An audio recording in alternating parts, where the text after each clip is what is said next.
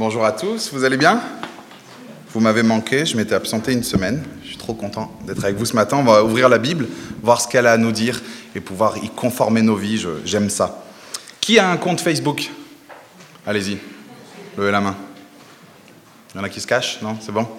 Bravo à ceux qui n'ont pas levé la main. Vous avez résisté à cette tentation d'avoir un compte Facebook. Écoutez ça. Imaginez, enfin, quel serait même votre réflexe si votre compte Facebook, il s'était mis à poster automatiquement, à votre insu, vos pensées et vos actions secrètes? Des posts, des photos, des vidéos de vous au boulot, en famille, avec vos amis, dans votre couple, à l'église, à votre insu. Tout ce que vous avez pensé, dit et fait s'affiche sur votre fil d'actualité. David vient de penser ça de telle personne. David vient de regarder telle ou telle chose. David vient de faire cela. David se sent vraiment comme ça. Quel serait votre réflexe? Vous rentrez du boulot, vous découvrez votre compte Facebook dans cet état-là. Vous seriez serein ou vous sauteriez dessus pour le mettre en mode privé en vous disant j'espère juste que personne n'a vu ça. On passe tellement de temps hein, à vouloir soigner notre apparence, notre image, notre extérieur. On souhaite que la façade de nos vies et de nos réseaux sociaux soit belle, attirant, que ce soit beau. Et vous avez vu, on est fort, on sélectionne minutieusement ce qu'on veut montrer aux autres. Et ce qui est triste là-dedans, c'est qu'en fait, on est plus préoccupé par ce que les autres pourraient penser de nous plutôt que par ce que nous sommes vraiment à l'intérieur. Nous sommes plus préoccupés par l'extérieur que par l'intérieur. Et ce texte, il nous parle d'un grand danger. Gab vient de le lire, un grand danger qui nous guette tous, c'est celui d'être hypocrite. De mener une vie de façade, préoccupée par nous-mêmes, par le regard des autres, plutôt qu'une vie centrée sur Dieu, où ce qu'il y a de plus important, c'est son regard à lui sur nos vies. Et ce style de vie hypocrite, on l'a lu, nous attire son malheur et son jugement.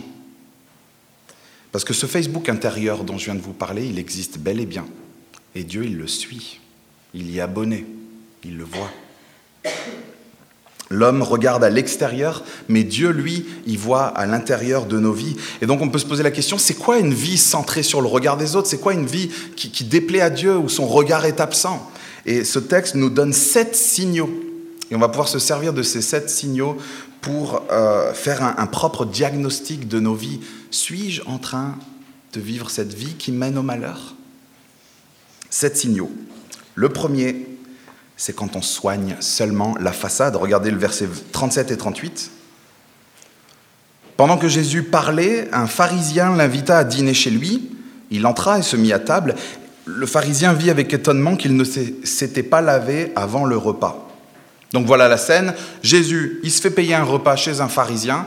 Les pharisiens, si vous ne connaissez pas ce que c'est, ce pas des habitants de, de hein, c'est des, des, des séparatistes de l'époque. C'est des gens, ils ne veulent pas être avec les autres, ils veulent être très pieux et ils sont très à cheval sur la loi, ils veulent la respecter, ils sont même prêts à aller au-delà des règles. Des séparatistes.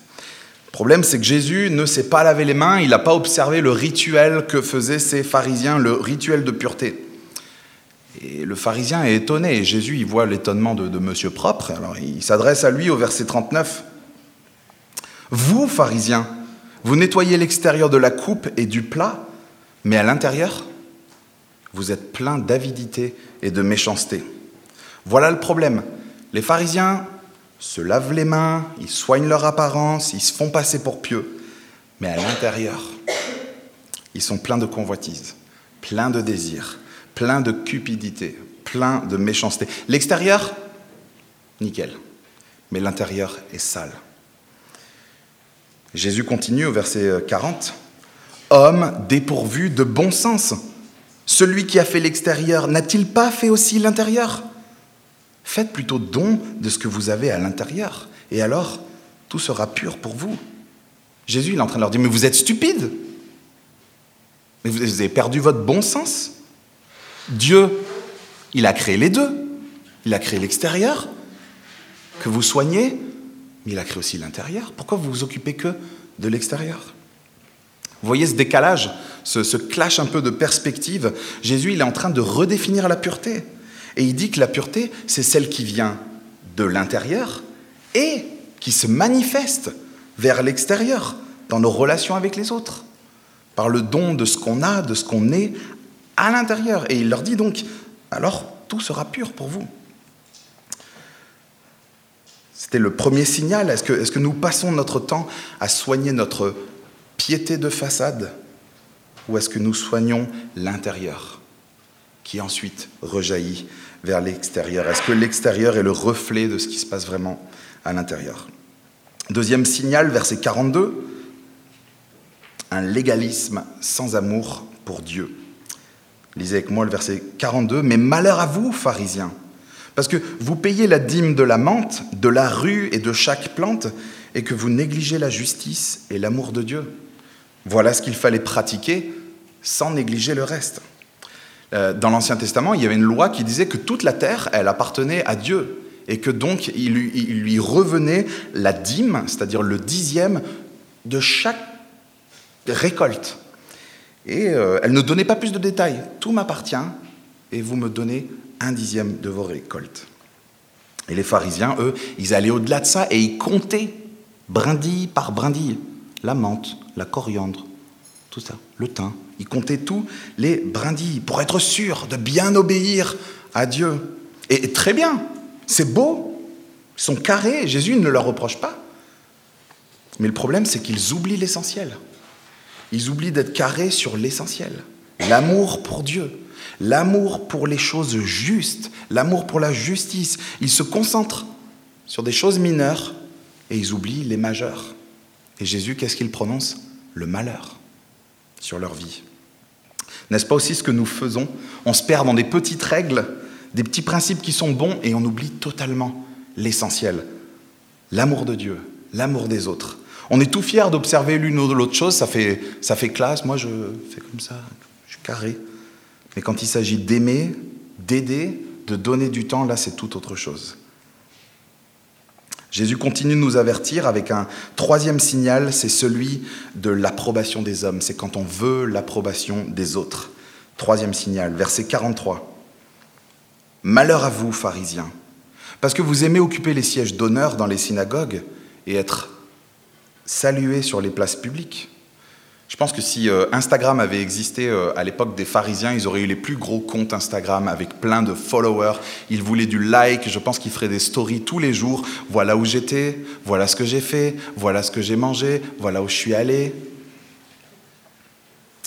On vit dans une société où on veut les sièges, les titres, les places d'honneur, on veut l'approbation des autres. Notre valeur dépend tellement de ce que les autres pensent de nous. Notre morale dépend de ce que les autres pensent de nous. Alors on prend 50 photos avant de choisir la bonne pour son profil Facebook. On, se lève le matin pour voir le nombre de likes de cette photo. Est-ce qu'il y a des filles qui ont liké? Parce mes, potes, s'ils me disent euh, elle est cool ta nouvelle coupe. On choisit l'angle de vue qui fera le mieux ressortir nos muscles à la salle. J'étais à la salle. On choisit l'angle de vue qui nous met le plus en valeur à la plage. Et en fait, même si la réalité, euh, elle est différente de nos comptes Facebook, on s'en fout. Ce qui compte, c'est de paraître beau et cool aux yeux des autres. Ma vie est géniale. Et c'est pareil dans l'Église. On veut montrer ce qu'on fait. Euh, ce bouquin, je l'ai lu, il est très bien. Ouais, celui-là, il est pas mal. Celui-là aussi. On veut montrer ce qu'on lit, ce qu'on donne, ce qu'on fait. On veut montrer qu'on est investi de partout. Hein, il y a des moments de prière, et puis au lieu d'écouter les autres et de se joindre à leur prière, on passe le temps à formuler notre prière pour qu'elle récupère un maximum d'amen. Yeah Elle était bien formulée, bonne formulation théologique. Il y a même un des anciens qui a dit Amen. On reste jusqu'à la fin des événements hein, et on prend le balai. Mais on ne le fait pas pour Dieu. On le fait pour le regard des autres. On le fait pour qu'ils se disent Waouh, il est là jusqu'à la fin. Quel serviteur. Malheur. Malheur à nous, nous dit Jésus. Et cette hypocrisie à ne vouloir être que pure de l'extérieur, euh, ce qui est grave, c'est qu'elle entraîne aussi les autres dans le péché. C'est le quatrième signal au verset 44, quand on entraîne les autres dans l'impureté. Lisez avec moi ce verset 44. Malheur à vous, parce que vous êtes comme des tombeaux qu'on ne remarque pas et sur lesquels on marche sans le savoir. Quelques explications, parce que c'est bizarre cette histoire de tombeau. À l'époque, si on, était en contact avec une tombe, on devenait impur. Et Jésus, il est en train de dire aux pharisiens, vous êtes en fait comme des tombes où il n'y a pas de pierre, on ne voit pas la tombe et on marche dessus. Et sans le savoir, en fait, on est en contact avec vous, on est en contact euh, avec vous, et donc on, est, euh, on devient impur. Ils sont comme des tombes sur lesquelles on marche, sans même le savoir. Quelle ironie. Eux qui veulent être des modèles de pureté, ils deviennent des sources d'impureté pour les autres. Nous avons une influence sur les autres. Faisons attention à notre comportement. Est-ce qu'on est en train d'amener les gens vers Dieu ou est-ce qu'on est en train de les, les éloigner? Et une bonne question à te poser peut être la suivante. Est-ce qu'à ton contact, les gens grandissent et sont édifiés dans leur foi? Ou est-ce qu'à ton contact, les gens régressent et les gens sont tirés vers le bas. Cette question est valable pour ton foyer, pour tes amitiés, pour ta coloc, pour ton couple. Donc, grosse ambiance à table. Hein. Jésus, il est invité. Le pharisien, il invite Jésus et puis il s'en prend plein le visage. Euh, Jésus réforme ses pratiques, prononce des malheurs sur lui, euh, fait le ménage dans ses motivations. Quand on invite Jésus chez soi, voilà ce qui se passe. Et Jésus, il s'adresse aussi aux pharisiens, et nous, bien sûr qu'on se sent visé, bien sûr qu'on se sent concerné par ce décalage. Et même, regardez, les, professeurs de la loi, ils se sentent visés. Verset 45. Un des professeurs de la loi prit la parole et lui dit, Maître, en parlant ainsi, c'est aussi nous que tu insultes. On se sent tous visés quand Jésus parle. Alors, qui étaient ces professeurs de la loi? Euh, faut les imaginer, c'est un peu les grands théologiens qui ont des bouquins euh, très très épais. C'est ceux qui connaissent le mieux la, Bible euh, et ceux qui l'expliquaient aux autres. Voilà la volonté de Dieu, voilà comment il faut vivre, voilà comment interpréter.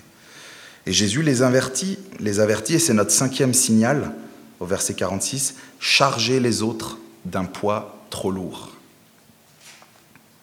Verset 46, Jésus répondit, eh bien, malheur à vous aussi, professeurs de la loi, parce que vous chargez les hommes de fardeaux difficiles à porter, que vous ne touchez pas vous-même d'un seul doigt. Que faisaient ces hommes remplis de connaissances? Eh bien, ils faisaient observer aux autres des règles qu'ils ne touchaient même pas, eux, du petit doigt. N'avez-vous jamais reçu ou donné des conseils qui allaient au-delà de la parole de Dieu? Tu ne devrais pas faire ceci, tu ne devrais pas faire cela on est tellement plus exigeant et plus dur avec les autres qu'avec nous-mêmes. On les condamne à la moindre faute, sans grâce. Et nous, quand on chute, par contre, on a toujours de bonnes excuses. On impose aux autres des conseils. Vous connaissez le concept? C'est le conseil imposé, c'est un peu contradictoire. C'est un conseil, mais on l'impose, et ce sont des choses qu'on n'a jamais observées nous-mêmes. Sur les fréquentations, sur l'éducation, sur la vie, la lecture de prière. Euh, pardon, la vie de prière, la vie de la, lecture, sur la gestion du temps. On aimerait que les plus jeunes dans la foi progressent plus vite dans la sainteté. Et on oublie la patience que Dieu a eue à notre écart. Un Nat, plusieurs fois j'ai été dur avec toi. Hein. Je suis allé un peu fort. Ah, on discutait, je manquais juste d'amour et de patience. Je te demande pardon.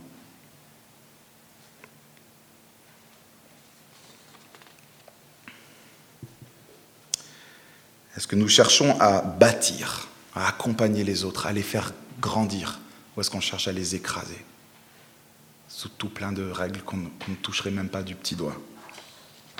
Malheur à celui qui charge les autres d'un poids trop lourd. Sixième signal d'une vie qui mène au malheur, c'est tout simplement quand il n'y a pas de changement et quand on rejette la parole de Dieu. Verset 47. Malheur à vous, parce que vous construisez les tombeaux des prophètes que vos ancêtres ont tués. Vous rendez donc témoignage aux actes de vos ancêtres et vous les approuvez, car eux, ils ont tué les prophètes et vous, vous bâtissez. Un verset assez difficile à comprendre, mais je pense qu'on peut y aller simplement. Les, les pharisiens, ils étaient en fait animés du même état d'esprit que leurs ancêtres leurs ancêtres, si vous lisez l'Ancien Testament, leurs ancêtres, ils ont tué les prophètes. Dieu a voulu parler par les prophètes, il a voulu amener sa parole par les prophètes, mais ces personnes, leurs ancêtres, à ces pharisiens, ils ont rejeté la parole de Dieu en rejetant les messagers. Ils les ont tués. Et les pharisiens, qu'est-ce qu'ils font? Ils rejettent le moyen ultime par lequel Dieu veut parler, Jésus-Christ, son Fils. Et ils rejettent Jésus. Ils continuent de faire ce que leurs ancêtres faisaient. Et le pire, c'est qu'ils veulent même construire des tombeaux pour les, prophètes. Ils pensent ainsi les honorer. Mais en fait, ils auraient pu les honorer juste en écoutant le message de ces prophètes et pas en leur faisant de jolis tombeaux. Ils ont rejeté le moyen ultime par lequel Dieu s'est adressé aux hommes, Jésus-Christ. Et les conséquences sont graves. C'est le jugement de Dieu. Verset 49. C'est pourquoi la sagesse de Dieu a dit, je leur enverrai des prophètes et des apôtres, dans le sens d'envoyer. Ils tueront les uns et persécuteront les autres, afin qu'ils soient demandés compte à cette génération du sang de tous les prophètes qui a été versé depuis la création du monde, depuis le sang d'Abel jusqu'au sang de Zacharie, tué entre l'autel et le temple. Oui, je vous le dis, il en sera demandé compte à cette génération. Cette génération est juste en train de poursuivre le job fait par leurs ancêtres. Ils s'inscrivent dans cette longue lignée de, générations qui ont rejeté Dieu. Et cela depuis Abel, le premier mort dans l'Ancien Testament, à Zacharie, le dernier mort dans l'Ancien Testament. Cela fait trop longtemps que ça dure et il va leur en être demandé compte. C'était le sixième signal. Septième signal euh, qui est, je crois, le plus grave, c'est qu'en fait, ce comportement d'hypocrite, de légaliste, d'orgueilleux, il peut, et souvent, il, empêche les autres d'accéder à Dieu. Septième signal, empêcher les autres d'accéder à Dieu, verset 52. Malheur à vous, professeurs de la loi, parce que vous avez enlevé la clé de la connaissance. Vous n'êtes pas rentrés vous-même, et ceux qui voulaient entrer, vous les en avez empêchés. Voyez la contradiction Ils se disent les connaisseurs, ceux qui connaissent la volonté de Dieu, ils se disent être les conducteurs du peuple, mais en fait, ils sont ceux qui écartent les gens de s'approcher de Dieu.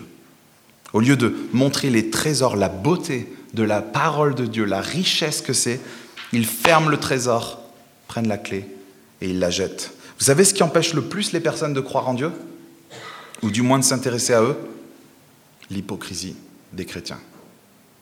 Et je suis sûr, il y en a ici ce matin qui ont été euh, euh, invités. Bonjour. Euh, et je sais que vous êtes peut-être déjà dit ça. L'hypocrisie des chrétiens. Ils se disent chrétiens, mais ils vivent comme ça. Et, posez la question à vos amis qui sont venus ce matin ou même à, vos collègues de boulot. Euh, toi, qu'est-ce qui t'empêche de, de, découvrir plus la foi chrétienne?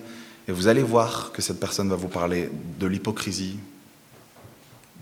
Il y a beaucoup de chances qu'elle vous parle de l'hypocrisie. Et vous verrez, il y aura toujours une nounou, un tonton, un papy ou quelqu'un qui a été hypocrite. Il se disait chrétien, mais il vivait n'importe comment. Posez la question.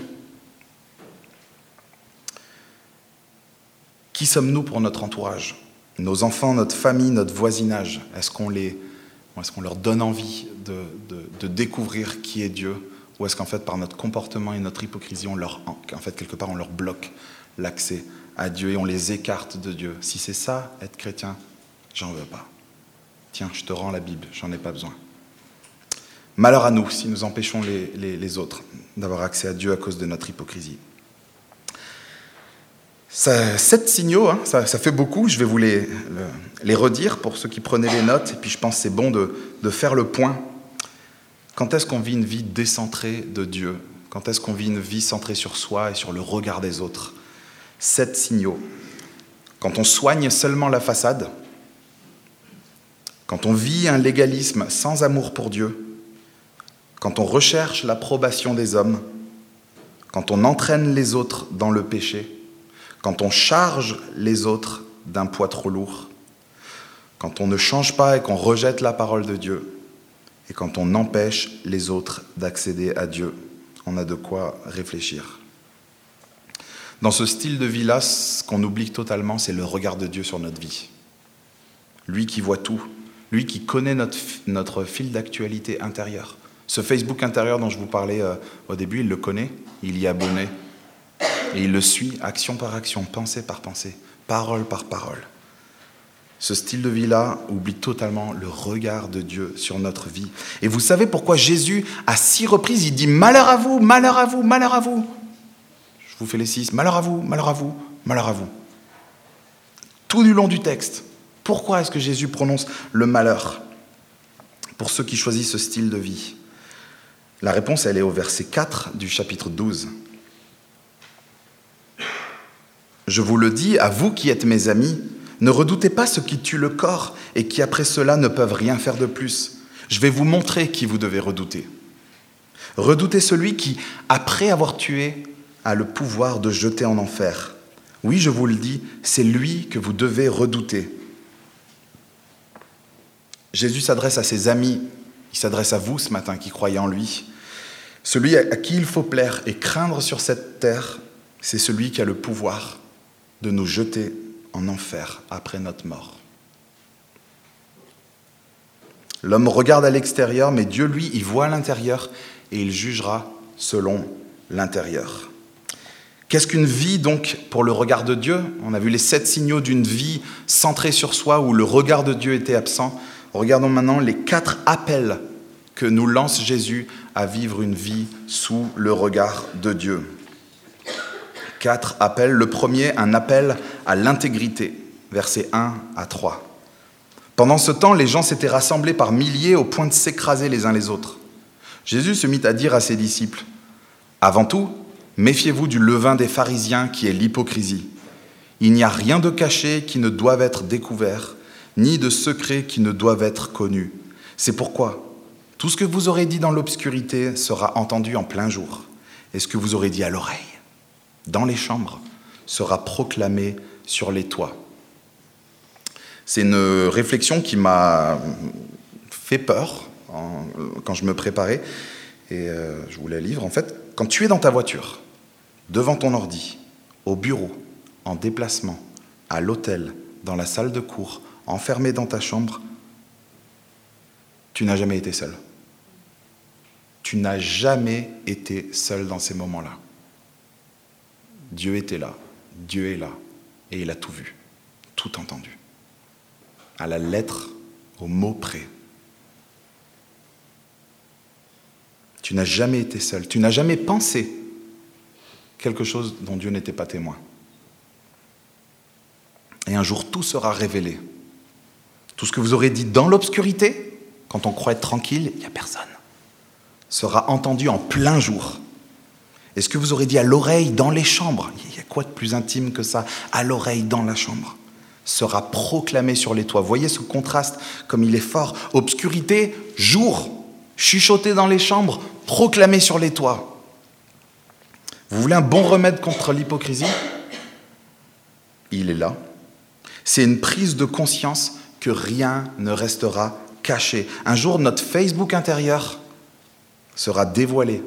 Notre historique de navigation Internet sera dévoilé.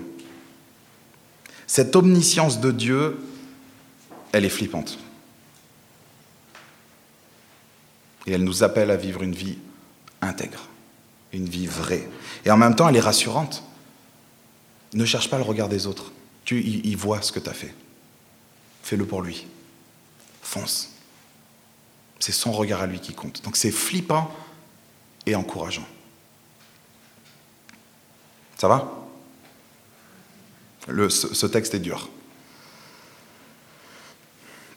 Donc c'était le premier appel, un appel à l'intégrité. Le deuxième appel, c'est un appel à craindre Dieu seulement. Regardez, on l'a lu, mais je, je, veux nous faire repasser les yeux dessus. Versets 4 et 5. Je vous le dis, à vous qui êtes mes amis, ne redoutez pas ceux qui tuent le corps et qui après cela ne peuvent rien faire de plus. Je vais vous montrer qui vous devez redouter. Redoutez celui qui, après avoir tué, a le pouvoir de jeter en enfer. Oui, je vous le dis, c'est lui que vous devez redouter. Si on se remet dans le contexte des auditeurs de, l'époque, donc Jésus, pour ceux qui étaient là un peu dans les, dernières semaines, Jésus a appelé ses disciples à le suivre, à renoncer à eux-mêmes, à le suivre. Et en fait, la persécution, elle allait arriver à grands pas. Ceux qui connaissent le livre des actes le savent, les disciples vont vivre de grandes persécutions. Du coup, c'était ultra tentant de vouloir mettre sa foi de côté, de vouloir plaire aux hommes, de choisir la facilité, d'avoir la belle vie. Tu connais Jésus? Qui? Non, je ne le connais pas. Pierre l'a fait. Je ne connais pas Jésus. C'était tentant de vivre une vie euh, euh, pour plaire aux autres, ne pas être persécuté, tellement tentant de vivre une vie hypocrite, mais Jésus les avertit et nous avertit avec. N'essayez pas de plaire aux hommes, n'ayez pas peur d'eux, ne les craignez pas. Les hommes, vous savez quoi? Ils ne peuvent que nous tuer. C'est déjà pas mal. Mourir. Mais Jésus nous ouvre une autre perspective au verset 5. Je vais vous montrer qui vous devez redouter. Celui qui, après avoir tué, a le pouvoir de jeter en enfer. Oui, je vous le dis, c'est lui que vous devez redouter. Cet appel est puissant. Jésus s'adresse à ses amis, à ceux qui croient en lui. Pourquoi vivre dans le compromis? Pourquoi se cacher? Pourquoi plaire aux hommes? Pourquoi craindre leur rejet? Pourquoi chercher leur approbation? C'est le regard de Dieu sur ta vie qui compte. C'est ça le plus important. Les hommes, ils ne peuvent que te tuer. Leur pouvoir est limité. Mais Dieu, lui, il peut agir après la mort, sur notre destinée éternelle. Une éternité avec lui, dans sa présence, dans sa bonté, dans son amour sans péché. Une éternité avec lui. Il a le pouvoir de nous la donner. Si nous vivons cette vie intègre, si nous nous attachons à lui de tout notre cœur. Ce qu'on appelle le paradis. Et une éternité sans lui, ce qu'on appelle l'enfer. Mais sans lui, attention, Dieu se retire totalement. Tout ce qu'il y a de bien, de bon, de beau qui existe n'est plus là. Qu'est-ce que l'enfer? Je, me permets cette parenthèse parce qu'on a l'impression que c'est un peu une sorte de bouillon, comme ça, une marmite, avec un, petit diablotin qui tourne une, fourche à trois pics. Et oh, ils sont en train de faire le tour dans la marmite. Et il y a des flammes. Hein, on, a, vu tellement de dessins animés, de films, de, de peintures, et on ne sait pas ce que c'est que l'enfer. Je vais essayer de vous en donner une définition très, très, très simple. L'enfer, c'est la justice de Dieu. L'enfer, c'est son jugement pour tous ceux qui ne l'auront pas reconnu comme Dieu et Seigneur de leur vie. L'enfer, c'est la prison de Dieu pour ceux qui auront enfreint ces lois. Quand on enfreint des lois, on va en prison. Je ne suis pas forcément pro-système carcéral. Comprenez l'image. Ceux qui enfreignent les lois de Dieu méritent l'enfer. Les créatures qui ne reconnaissent pas leur Créateur finiront en enfer. Les créatures qui n'auront pas voulu vivre selon les bons commandements du Créateur finiront en enfer. C'est dur et c'est le texte qui le dit. Ne cherchons donc pas à éviter la souffrance en protégeant nos vies physiques. Ne soyons pas hypocrites pour esquiver les moqueries au boulot, les, pressions. Soyons intègres, quitte à souffrir. Parce que les hommes ne peuvent que nous tuer. J'ai déjà dit cette phrase, peut-être même ici, je la redis, c'est pas grave. Au pire, on meurt. Au pire, on meurt. Mais Dieu est celui qui agit après la mort physique et qui peut nous donner l'éternité avec lui. Balèze.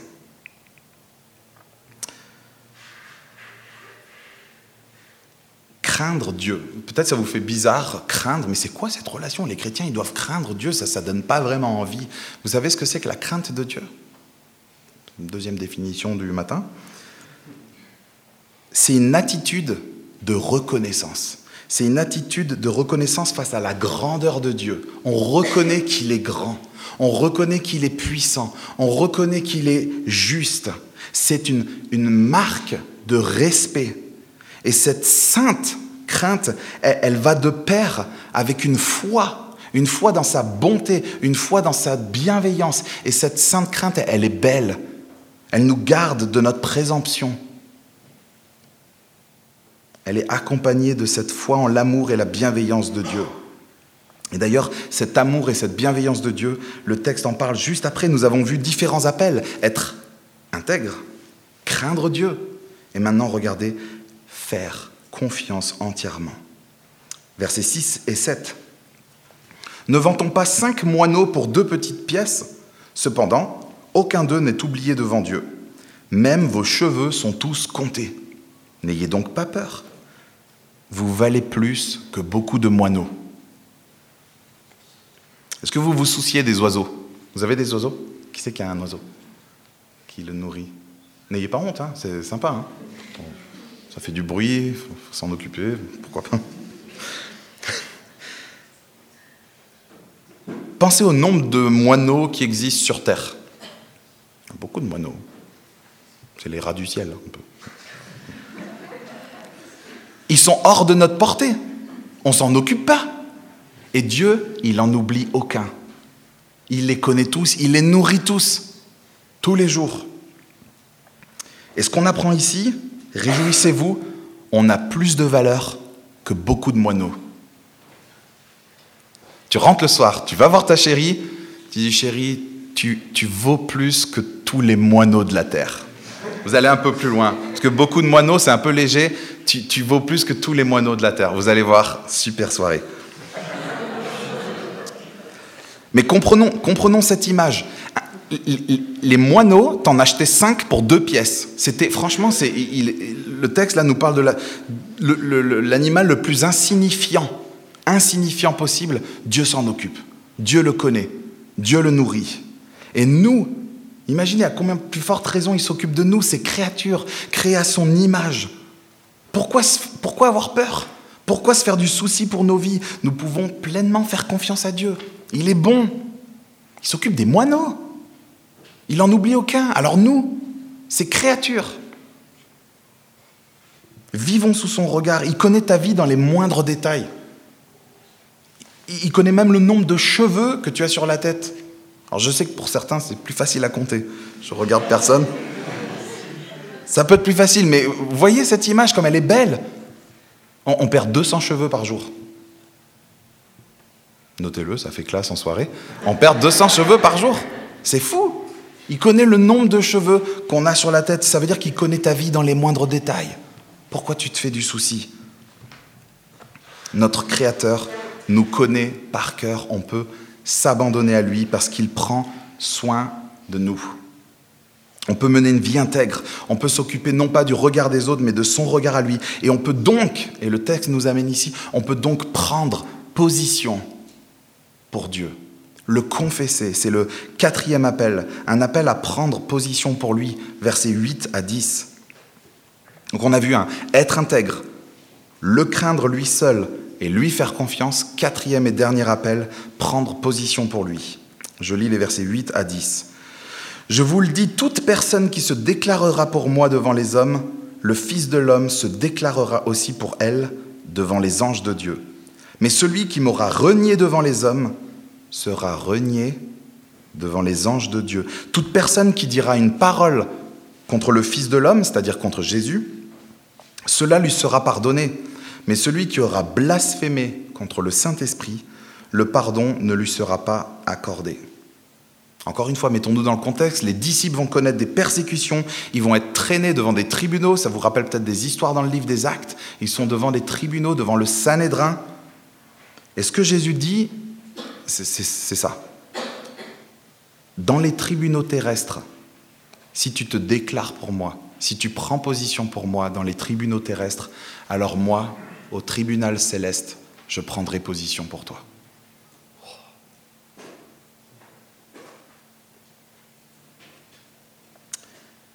En fait, il n'y a pas de position neutre avec Dieu. Il y a deux options. Soit on se soucie du regard des hommes et on craint leur rejet, soit on se soucie du regard de Dieu et on craint son rejet éternel. Renier Christ et être renié par lui, ou se déclarer pour lui et qu'il se déclare pour nous. Magnifique. Et attention, n'ayez pas trop peur, il ne s'agit pas d'une occasion ratée. Tu as voulu parler de Dieu, tu n'as pas pu parler de Dieu, tu as raté une occasion, tu ne vas pas être renié. Attention, regardez, la, preuve même au verset 10, il dit, toute personne même qui dira une parole contre Jésus, cela lui sera pardonné. Mais qu'est-ce que Dieu est bon? Mais qu'est-ce qu'il est plein de grâce? Par contre, ce qui ne sera pas pardonné, c'est le blasphème contre le Saint-Esprit, qui a fait couler beaucoup d'encre. Deux phrases pour vous l'expliquer. Quand Dieu se manifeste à nous par son esprit qu'on le voit à l'œuvre, qu'on le voit agir dans notre vie, qu'on le voit agir dans la vie des autres, qu'on voit des choses et qu'on s'obstine à le rejeter. Un endurcissement de long terme, ben, c'est impardonnable. Tu renies Dieu toute ta vie, jusqu'à la fin. C'est impardonnable. Si on prononce une parole contre Jésus, ça c'est pardonné. Mais celui qui s'obstine toute sa vie à rejeter Dieu, à être témoin de lui, à avoir entendu parler de lui, mais qui rejette un endurcissement de long terme, c'est impardonnable.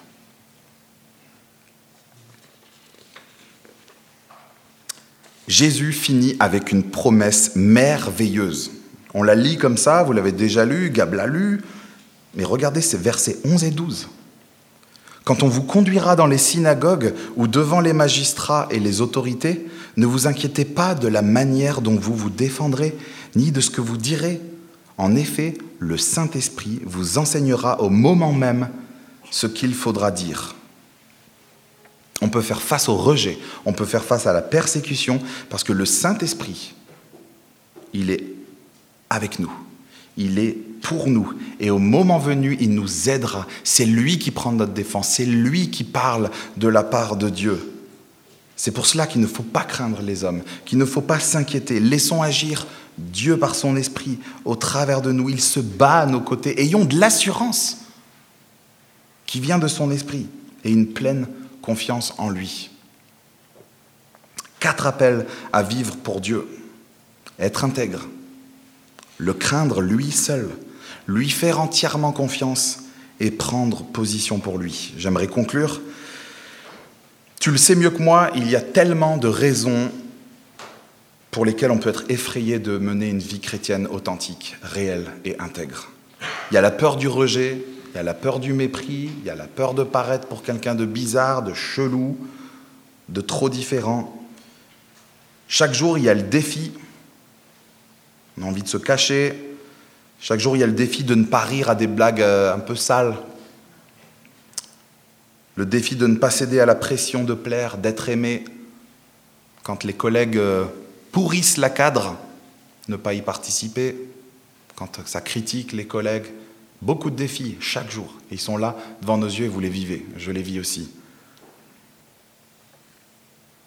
Il y a la tentation de vouloir être comme les autres, de participer même à, ah des, plus que des discussions, des, choses, des activités qui ne glorifient pas Dieu. On cache notre foi, on fait des compromis, et au final, cette vie-là, elle, déshonore Dieu et elle nous rend malheureux. Et on le sait, on est malheureux. Quand on rentre le soir, malheureux de ne pas avoir pris position pour Dieu. On connaîtra très certainement le rejet, mais on peut être les plus confiants du monde. Non pas une confiance en nous, mais parce que, euh, pardon, mais à cause de, celui qui nous a appelés. À cause de Dieu, on peut avoir confiance en lui, il nous aime, il nous connaît dans le moindre détail, il se bat pour nous, il nous défend et il a le pouvoir d'agir même après la mort physique. Il peut nous donner la vie éternelle si nous vivons pour lui, si nous, si nous vivons la vie à laquelle il nous appelle.